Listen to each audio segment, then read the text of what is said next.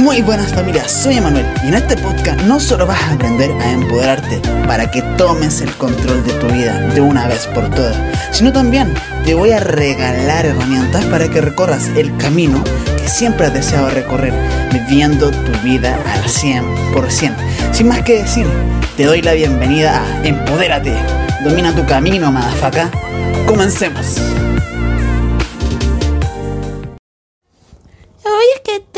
Metabolismo lento, por eso estoy panzón. No saben las veces que he escuchado eso. Y de la persona que más lo escuchaba era de mí. Sí, de mí. Que decía que no, tengo un metabolismo lento. Toda mi familia lo tiene. Y por eso yo estoy sobrepeso. Por eso mi familia lo está. Por eso lo está, quiero decir. En este momento aún me encuentro, me encuentro construyendo el físico de mi sueño. Eso es cierto. Y tengo que admitir que a como era antes, a como soy hoy, he dado un paso gigante. Y una de las cosas que me ayudó fue aprender que no dependemos de lo que hemos heredado, porque existe algo que se llama epigenética, que quiere decir que nuestros hábitos cambian nuestra genética. Entonces, luego de este audio, no va a valer defenderse por la herencia familiar y que por eso tienes tal físico. No.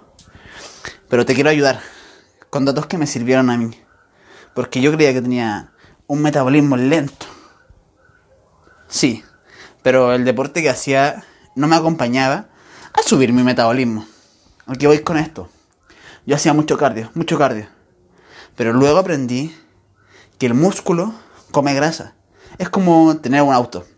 Si tu físico es flaquito o no tiene musculatura, o es gordo pero no tiene musculatura, es como un auto de estos que ahorran, son muy ahorrativos, de los que ocupan poca benzina, de los de motor pequeño. En cambio, si tú tienes músculo, tienes musculatura, ya seas hombre o mujer, tienes más espalda o tienes más glúteos, eres como un auto deportivo. Un auto para subir cerros, un 4x4. De estos que consumen harta gasolina. Eso hace que tu metabolismo ya suba. Ese es un tip buenísimo para cambiar tu metabolismo. Genera musculatura. Aquí hay mucha gente que dice, muchas chicas que dicen, Ay, es que yo no trabajo con grandes cargas, no trabajo pesado porque me voy a convertir en hombre. Y eso no llega a pasar, porque tienen mucho menos testosterona. Entonces los músculos no crecen tanto. Y sobre todo lo que tienen es que el grupo inferior trabaja mucho mejor las mujeres. Entonces lo que va a llegar a pasar es que van a tener un culo de infarto. No les va a salir una espalda como un hombre. Y si eres un hombre, ya sabes lo que va a pasar. Lo expliqué. Por otra parte, otra cosa de las que podemos hacer es ducha intermitente en frío. La ducha intermitente en frío sube mucho nuestro metabolismo. ¿Y por qué intermitente? Porque si nos metemos de una y simplemente nos metemos hasta que nos dé frío, una, nos podemos resfriar tiritando, coronavirus, y dos, que no vamos a recibir los beneficios. En cambio, si lo hacemos de forma intermitente, el cuerpo va a decir, ay, como que estamos recibiendo frío de vez en cuando. Entonces, a diferencia de simplemente tiritar, va a adaptarse. Esto se llama termogénesis adaptativa. Y va a cambiar tu grasa blanca por grasa parda. Lo que va a hacer que cuando tenga frío, se consuma esa grasita. En vez de simplemente tiritar. Y esto es un entrenamiento, sí, sí. Tengo que hacerlo de forma intermitente y continuo en el tiempo para recibir los beneficios.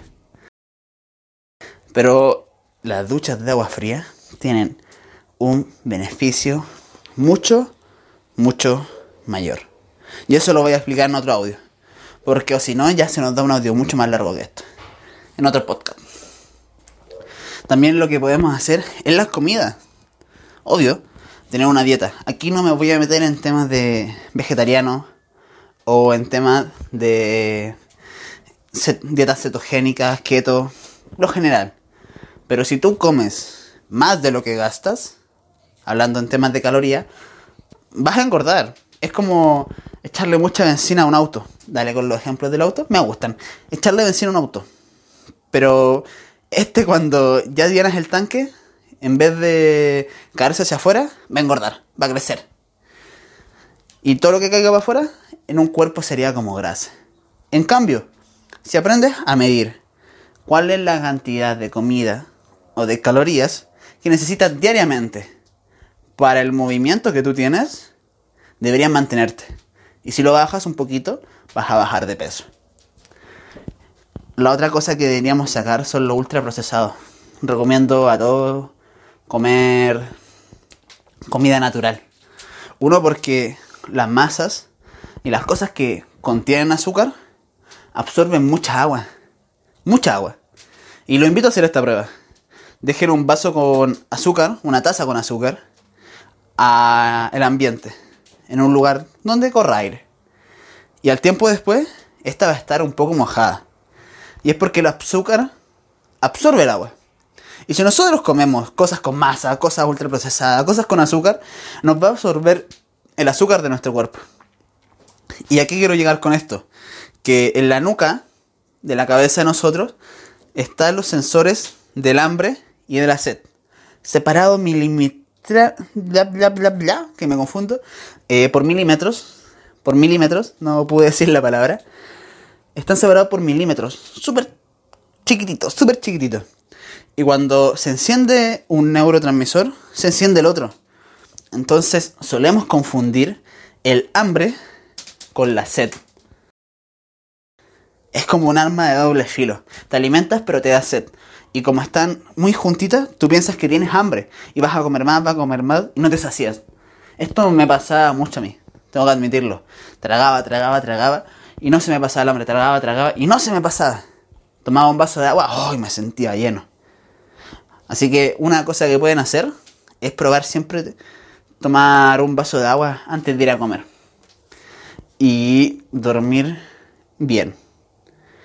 Cuando nosotros dormimos, se regulan todos los sistemas que tenemos en nuestro cuerpo. Por eso cuando te resfrías, dices, hace cama. Porque al dormir se regulan los sistemas.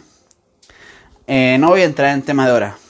Yo recomendaría de 8 a 7. Yo duermo 7 horas y media. Pero hay gente que le va bien dormir con 6. Otra gente que son los short sleep. Algo así se llaman. No les voy a inventar el nombre. Pero son los que se logran recuperar por un lapso muy corto de tiempo. 4, 5 horas incluso. Lo que sí lo invito a que no sean un oso. Porque al final si duermen 12 horas diarias y sabiendo que el humano vive 81, 81 años promedio, quiere decir que van a dormir la mitad de su vida. No creo que sea muy interesante eso. Bueno, mi gente, espero les haya gustado. En el próximo podcast vamos a hablar de los beneficios del frío. Lo espero. Familia, recuerden que pueden encontrarme en mis redes, Instagram y TikTok, como Emanuel-Jorquera y en mi página web, emanueljorquera.com. Ah, ah, y también en YouTube, como Emanuel Jorquera, donde también aporto muchísimo valor.